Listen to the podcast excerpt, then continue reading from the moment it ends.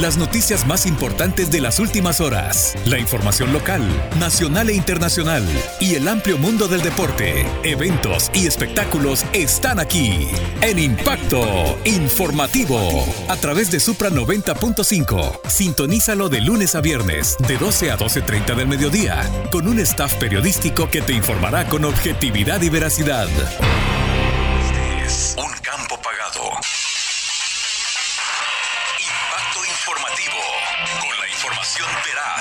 Objetiva.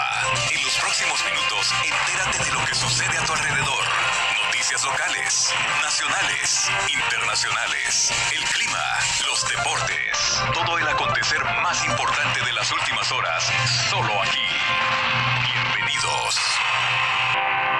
Buenas tardes, bienvenidos a esta edición de Impacto Informativo a través de su estación Suprano 90.5 en este día miércoles. Bienvenidos a las informaciones. A continuación, nuestros titulares. Denuncian vulneraciones a derechos laborales en el sector textil. Contagios de COVID-19 alcanzan un nuevo pico en El Salvador. ANED afirma que no existe diálogo entre el sector productivo y el gobierno. Asamblea da 109 millones más a presidencia de la República. Hombre que provocó aborto a su pareja y escondió el feto en una maceta es capturado. Municipalidad de Santa Ana trabaja en reparación de estadio Gregorio Bundio. Alcaldía de San Sebastián Saletrío manda a pintar túmulos en total deterioro. Estas y otras informaciones a continuación.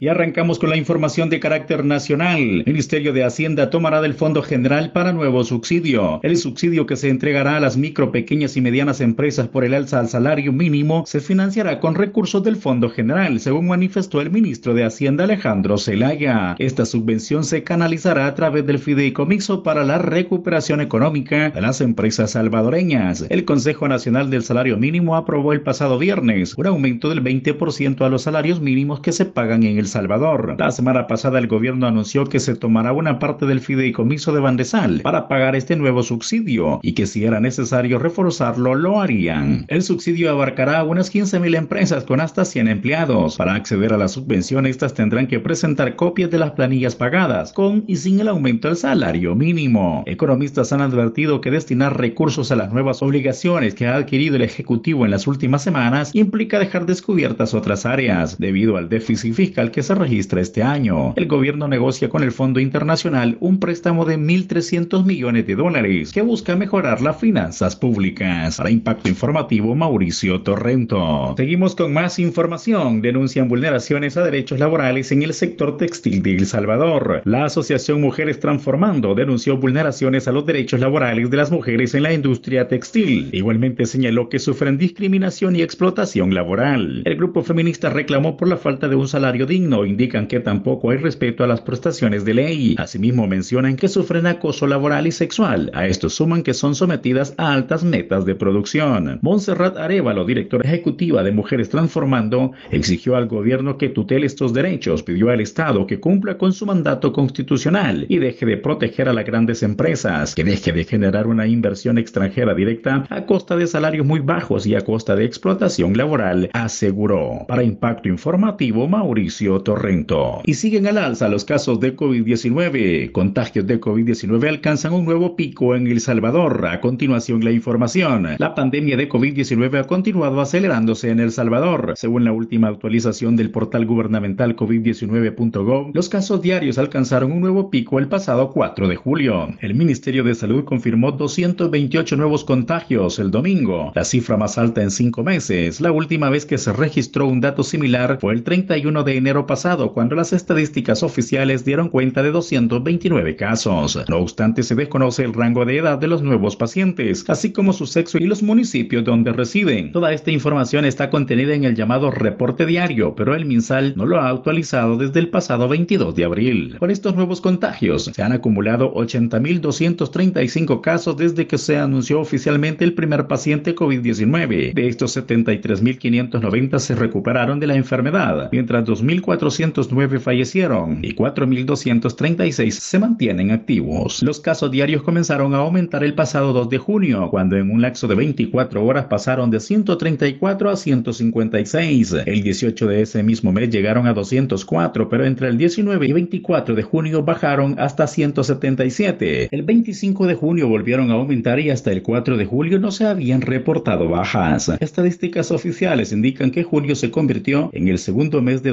2021 con más casos confirmados. Para Impacto Informativo, Mauricio Torrento. Y el diputado de Santa Ana, Jorge Castro, aseguró que Nuevas Ideas entregará información sobre donantes y financistas a quien tenga autoridad para pedirla. A continuación, el detalle. El diputado por Nuevas Ideas, Jorge Castro, aseguró que su partido político no ha entregado información de sus donantes y financistas debido a que ninguna autoridad la ha solicitado. La debilidad de la oposición es que asume que tiene la autoridad para pedirla. Yo puedo pedir que me dé cuentas del financiamiento de su casa o cómo hace usted con los gastos, pero no me los va a dar porque no tengo autoridad para pedirlos. Quien tenga la autoridad y pida la información, por supuesto que la entregaremos, señaló Castro. Según el Centro de Monitoreo de Acción Ciudadana, el partido Nuevas Ideas, entre el 20 de noviembre de 2020 y el 21 de enero de 2021 gastó alrededor de 5 millones de dólares en la campaña política para alcaldes y diputados. Dicha campaña fue la primera en la que participó el partido Nuevas Ideas y fue de índole millonaria. De ahí dudas sobre su financiamiento. Para Impacto Informativo, Mauricio Torrento. Seguimos con más información de carácter nacional. Federico Hernández afirmó que no existe un diálogo entre el sector productivo y el gobierno. El incremento del 20% al salario mínimo fue un hecho inconsulto entre el gobierno y el sector productivo, afirmó el director ejecutivo de la Cámara de Comercio e Industria, Federico Hernández. El sector privado ha dicho en reiteradas ocasiones que el momento de crisis sanitaria y bajo crecimiento económico no era el momento ideal para incrementar el salario mínimo, porque eso significa una carga presupuestaria para el sector. En un año los micro y pequeños empresarios van a tener que ver cómo hacen para cubrir eso que le ha aumentado en sus gastos mensuales, que van a tener que hacer en ese momento. ¿Quién va a llegar en auxilio de ellos? afirmó Hernández. La ministra de Economía, por su parte, María Luisa Hagen, afirmó que el incremento del salario mínimo es un tema que se venía abordando entre el gobierno y el sector privado desde el inicio de la administración del presidente Bukele. Sin embargo, el Consejo del Salario Mínimo, que está compuesto por sector privado, laboral y el gobierno, no se había reunido desde el inicio de la pandemia. Para Impacto Informativo, Mauricio Torrento. Y el ministro de Trabajo aseguró que para el gobierno la lista Angel es insignificante. A continuación, la nota. El ministro de Trabajo, Rolando Castro, restó importancia a la lista de funcionarios corruptos que publicó la semana pasada el Departamento de Estado de los Estados Unidos y en la que aparece él junto a otros funcionarios y exfuncionarios del gobierno de Nayib Bukele. Asimismo, afirmó que los motivos por los cuales ha sido incluido no son porque sea una persona corrupta, sino porque ha tenido problemas con dos personas, como lo son el exalcalde de San Salvador Ernesto Mason y el empresario Adolfo Salume, quien también ha sido señalado en dicha lista. Ante esto, Castro se justificó diciendo que no puede ser considerado corrupto porque la cartera de Estado que dirige no hay dinero ni para pagar la energía eléctrica y, y por ser el ministerio más pobre del Estado no podría malversar los fondos del mismo. Además, reiteró que debido al daño a su dignidad, se mantenía en su decisión de renunciar a la visa estadounidense, a pesar de que esa visa ya se le había suspendido de forma inmediata luego de que se publicara su nombre en la lista Angel. En lo que me quede de vida, no volveré a solicitar la visa, agregó el ministro, quien además apuntó que en los seis años que tuvo vigente dicho documento, solo visitó tierras estadounidenses en siete u ocho ocasiones. Para Impacto Informativo, Mauricio Torrento. Y la Asamblea Legislativa aprobó 109 millones más a presidencia para control territorial fase 3. A continuación, Katy Contreras tiene la información. Con 64 votos a favor y 4 en contra, los diputados de la Asamblea Legislativa aprobaron ayer el financiamiento para el programa de modernización de las instituciones de seguridad ciudadana como parte de la fase 3 del Plan Control Territorial. La aprobación consta de un monto de 109 millones provenientes de un préstamo del Banco Centroamericano de Integración Económica. Según lo planteado, los fondos serán invertidos en equipo táctico de infraestructura, equipo de video de vigilancia,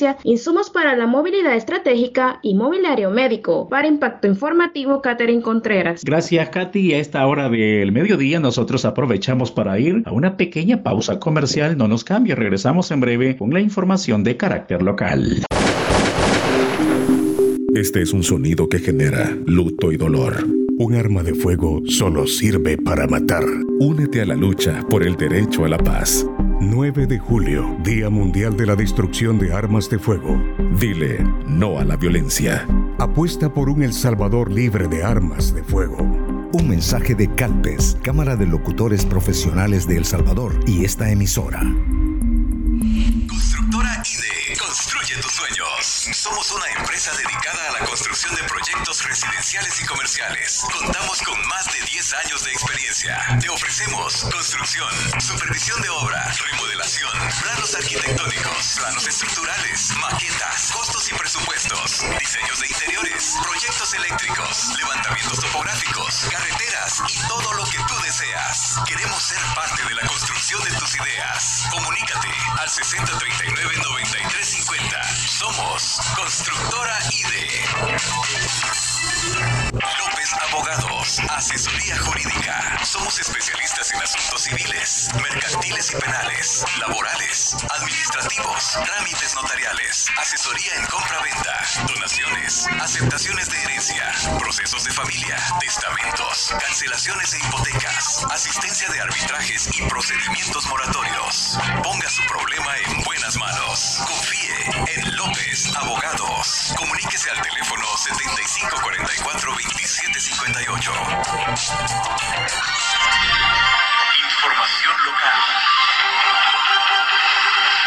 Por ahí arrancamos la información de carácter local. Contarles que la alcaldía de Santa Ana está capacitando e instruyendo a los nuevos miembros del cuerpo de agentes metropolitanos. Con la información, Katy tiene el detalle. La nueva administración municipal de Santa Ana pretende cualificar y especializar el nuevo personal del cuerpo de agentes municipales. Los nuevos elementos del CAN recibieron una capacitación sobre el funcionamiento del cuerpo, formas para atender situaciones de emergencia y salvaguardar la seguridad de la ciudadanía, entre otros otras. Darle recordar que la administración anterior ya se había iniciado con la tecnificación de los agentes, pues se les capacitó e instruyó en idioma inglés y técnicas de seguridad. De esta forma se trabaja para brindar una mejor atención en seguridad según las autoridades. Para Impacto Informativo, Catherine Contreras. Bueno, gracias a Katy Contreras. Seguimos con más información local. Hombre le provocó un aborto a su pareja y escondió el feto en una maceta. A continuación la nota. El juzgado primero de paz de Metapán en Santa Ana envió a prisión provisional a José Ricardo Alvarado Lemos de 37 años, acusado del delito de aborto sin consentimiento en prejuicio de su pareja. El juzgado de paso ordenó que el imputado fuera trasladado hacia el penal de Apanteos en la ciudad de Santa Ana hasta la audiencia preliminar en su contra que se realizará en el juzgado de instrucción de Metapán. Fuentes cercanas a la investigación detallaron que Alvarado fue capturado la semana pasada durante un operativo policial realizado en distintos municipios del departamento de Santa Ana. El arresto se realizó en una vivienda ubicada en Colonia Río Sarco en el cantón Cutumay-Camones de la cabecera departamental. Manifestaron que de acuerdo con las primeras investigaciones, el 15 de enero, el imputado le propinó una golpiza a su entonces compañera de vida que se encontraba en estado de embarazo y por causa de los golpes sufrió un aborto en su vivienda, dijeron las fuentes. El imputado, al percatarse de lo sucedido, intentó ocultar el feto en una maceta que se encontraba en la casa. Sin embargo, la mujer tuvo que ser trasladada hacia un centro médico debido a la gravedad de su estado. Ella decidió ir a vivir con su pareja en Metapán. Y a inicio de este año se dio un caso lamentable donde ellos discuten por celos que tenía él y la golpea. Eso produce que la muchacha pierda la criatura que estaba esperando, dijo la fuente. Manifestaron que días después del hecho se recibió una denuncia de lo ocurrido en la sede de la policía de Metapán. realizó una inspección en la vivienda de la pareja y encontraron el cadáver en la maceta. Las fuentes no detallaron las semanas de gestación que tenía el feto. La fiscalía emitió orden de captura en contra de Alvarado, misma que se ejecutó la semana pasada en un inmueble al que se había trasladado tras el ataque a su pareja. Para Impacto Informativo, Mauricio Torrento. Seguimos con más información local y en un hecho llamativo, alcalde de San Sebastián Saletrillo manda a pintar túmulos en total deterioro. A continuación, el detalle. En la cuenta de Facebook de la alcaldía de San Sebastián Saletrillo, de forma sorpresiva, aparecieron publicitando fotografías acompañadas por un texto que expresaba: Trabajamos por mejorar la calidad de vida de los residentes de Residencial Madrid. Equipo de trabajo de nuestro alcalde Jaime Lemus. Yo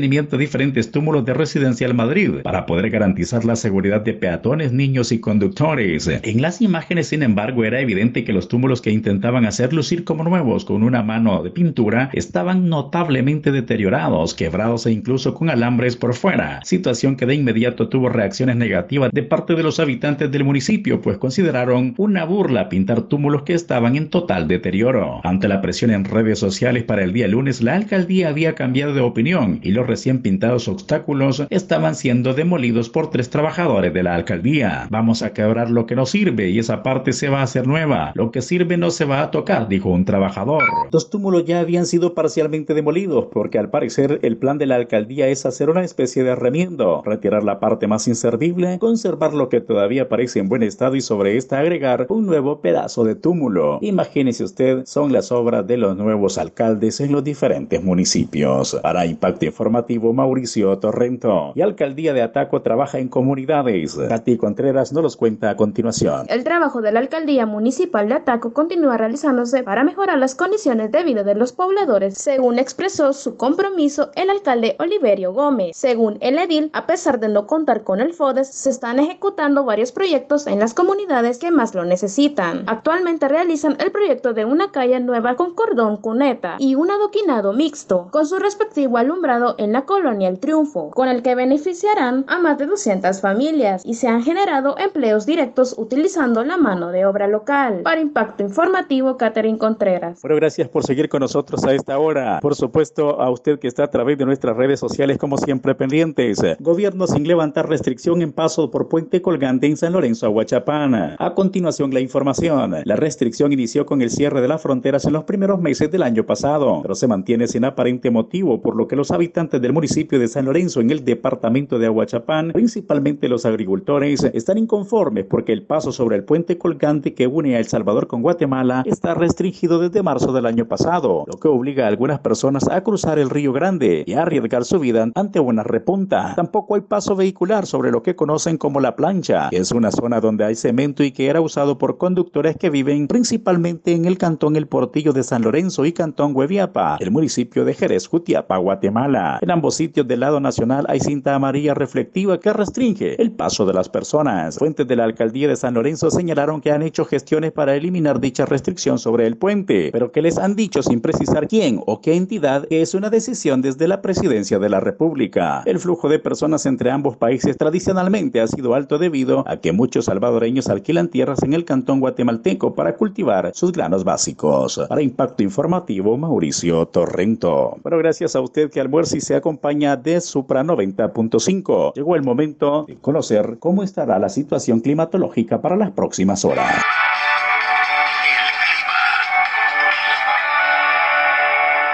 Miércoles 7 de julio de 2021 el cielo estará poco nublado y se esperan lluvias y tormentas aisladas en la zona occidental del país en horas de la tarde y durante la noche. El viento se tendrá por la tarde y noche con velocidades entre los 10 a 25 kilómetros por hora. El ambiente estará muy cálido durante el día y primeras horas de la noche, fresco sobre todo por la madrugada. Estas condiciones se deben al ingreso de humedad proveniente del mar Caribe inmerso en el flujo del este, se encuentra ligeramente acelerado en la región del Caribe, ofreciendo la formación de nubosidad en zonas altas y montañosas con probabilidades de lluvias en la zona occidental del país. La tormenta tropical Elsa ha dejado de influenciar el territorio salvadoreño. En cuanto a las temperaturas para Santa Ana, máximas 31 grados centígrados y mínimas 20 grados centígrados. Saludos a usted que está con nosotros en diferentes municipios del departamento de Santa Ana y por supuesto llega el momento de conocer la información de carácter internacional.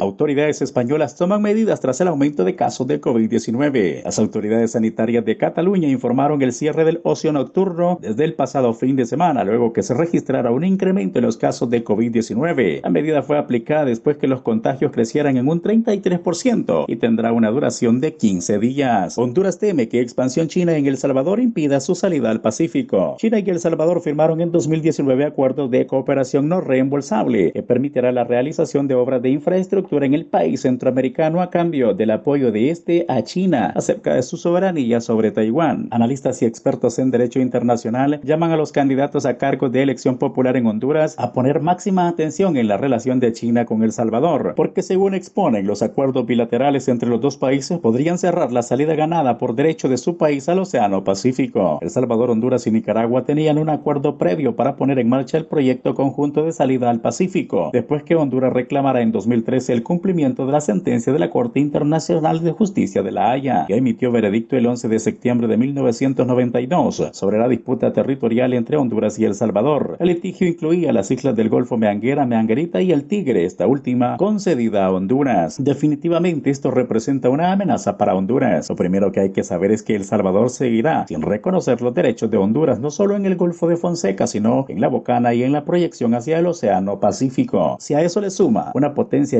extrarregional como China, la situación se complicará aún más, señalaron. Sexto aspirante presidencial de Nicaragua en prisión por traición a la patria. La policía de Nicaragua informó que el líder campesino Medardo Mayrena, el sexto aspirante a la presidencia de Nicaragua que fue capturado en el contexto de la reciente ola de arrestos contra opositores, es investigado por realizar actos que menoscaban la independencia, la soberanía y la autodeterminación. Por las mismas razones fue arrestado el líder estudiantil Lister Alemán, quien increpó al presidente Daniel Ortega durante el inicio de un fallido diálogo nacional para superar la crisis sociopolítica local hace tres años, según informó la policía. Junto con Mayrena y Alemán fueron detenidos anoche también los líderes campesinos Pedro Mena y Freddy Navas, así como el dirigente estudiantil Max Jerez, pero no brindó información sobre el dirigente rural Pablo Morales, un diputado suplente del opositor Partido Liberal Constitucionalista y quien fue capturado junto con el aspirante presidencial según el movimiento campesino nicaragüense. La Policía Nacional detalló que los líderes opositores detenidos son investigados por presuntamente violar la ley de defensa de los derechos del pueblo a la independencia, la soberanía y autodeterminación para la paz, cuyos delitos son considerados traición a la patria. Mientras tanto, ya son 40.000 argentinos que están varados en el extranjero por la variante Delta de COVID. El efecto colateral de la lucha de las autoridades argentinas contra la variante Delta es la imposibilidad para miles de viajeros argentinos de regresar a su país, pues las llegadas desde el extranjero se han reducido de manera drástica. Escasamente 600 personas por día pudieron ingresar a la Argentina hasta el 31 de agosto pasado, en vista de las restricciones del gobierno para luchar contra la variante Delta. Numerosos vuelos han sido cancelados y decenas de miles de argentinos están varados, sin poder regresar a casa durante varios meses, afrontando numerosos problemas, entre otros los ahorros que se agotan y los tratamientos médicos difíciles de seguir en el extranjero. Y es el momento para conocer a continuación lo más importante del ámbito del deporte.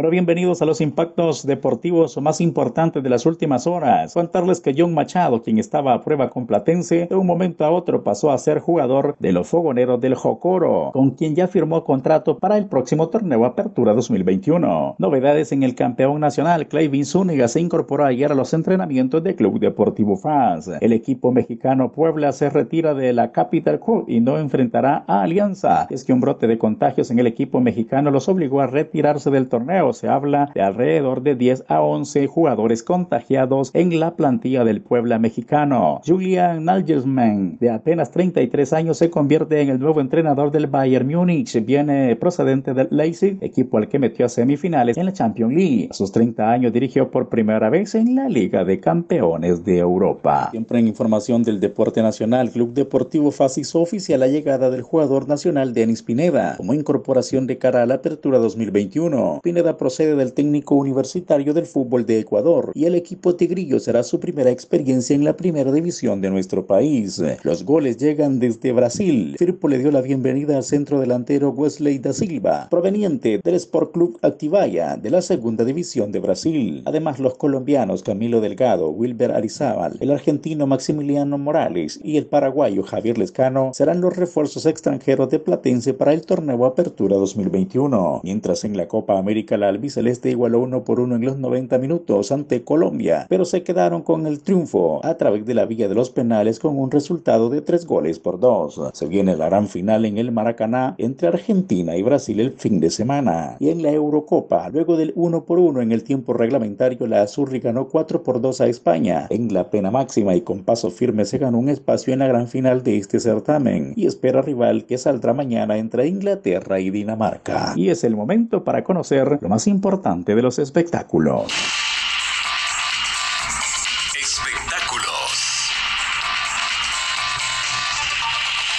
Nicole Álvarez, la bella aspirante a Miss Universo El Salvador, ayuda a personas con cáncer. Su belleza y su labor altruista enfocada en ayudar a personas con enfermedades crónicas como cáncer y fibrosis quística la convierten en una de las favoritas a ganar la corona. Pero más allá de su porte y de su elegancia, lo que más cautiva la atención es su currículum, la cual destaca que ella, junto a su madre Norma, es creadora de la Fundación Michelle Álvarez, una organización sin fines de lucro que apoya a personas diagnosticadas con enfermedades crónicas como cáncer y fibrosis quística. Dicha entidad cuenta con la ayuda de un equipo de profesionales que brinda diferentes servicios de asistencia a los pacientes, entre ellos asesoría psicológica, actividades educativas con espacios informativos de prevención, detención temprana y promoción de un estilo de vida saludable que pueda reducir el riesgo de algunas afecciones. El anhelo de crear esta fundación nació en el 2013 en el corazón de Michelle, hermana de Nicole, quien falleció tras ser diagnosticada con leucemia. Ahora esta entidad humanitaria es una realidad gracias al apoyo de su familia, amigos y personas que la conocieron. Y la cuenta regresiva dio inicio. Ale Acosta anunció la fecha de su boda. La noticia derritió el corazón de los seguidores de la guapa presentadora de televisión, quien está comprometida con su pareja desde hace tres años, ya mucho, pero bueno. Hace pocas horas fue la misma conductora del programa de Mujer a Mujer la que dio aviso de su boda civil, al igual que su media naranja en su respectiva cuenta de Instagram. En 13 horas la foto logró más de 8.500 me gusta e interminables comentarios que dejaron ver que los seguidores de la presentadora salvadoreña quedaron felices con este anuncio de su bodorrio. Alerta en Miss México por COVID-19. El certamen se realizó pese al brote entre las participantes. Según familiares de las concursantes, el personal de la organización ya sabía sobre el brote del virus. Pese a ello, realizó la ceremonia de la gala final, incluso con asistencia de público. La gala final del certamen se realizó el pasado 1 de julio, fecha que fue adelantada luego de estar planificada para el 3 del mismo mes. Según informaron los familiares de las participantes, los organizadores del evento ya sabían sobre el brote entre jóvenes y que pese a ello decidieron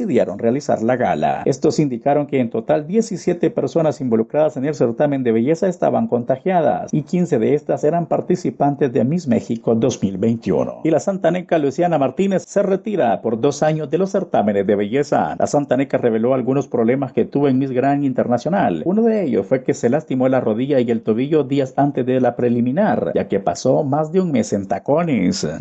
la Miss Grand Internacional El Salvador 2020 se puso en contacto con sus más de 28 mil seguidores en su cuenta de Instagram, en donde hizo la dinámica de que sus fans preguntaran algo acerca de su vida personal y de los concursos de belleza en los que ha participado. Y en el menor tiempo posible, Luciana aseguró que tenía muchas preguntas por contestar, pero que algunas de ellas se repetían, por lo que por medio de sus historias fue contestando cada una de ellas. Una de las preguntas que más le hicieron es que si tiene planeado ir a otros concursos de belleza, específicamente el Miss Universo. Y como ya se sabe, muchos salvadoreños quieren ver gritando El Salvador en ese concurso internacional. Sin embargo, su respuesta cayó como un balde de agua fría para muchos, pues ella fue enfática al darle prioridad por el momento a su carrera. Bueno, para cerrar este tema y que ya no se queden con esas dudas, sí me sigo preparando, porque para ser una Miss hay que ser integral. Sigo en comunicación con mi organización, seguimos trabajando siempre para proyectos juntos, pero no, no iré al concurso ni este año, el otro, pues quién sabe, no creo, aseguró. Y de esta forma llegamos al final de nuestro informativo en este día miércoles, deseándoles que la pasen de lo mejor provecho si todavía está almorzando. Bendiciones para todos, feliz tarde. Estas fueron las noticias más importantes acaecidas en las últimas horas. Te esperamos en la próxima edición.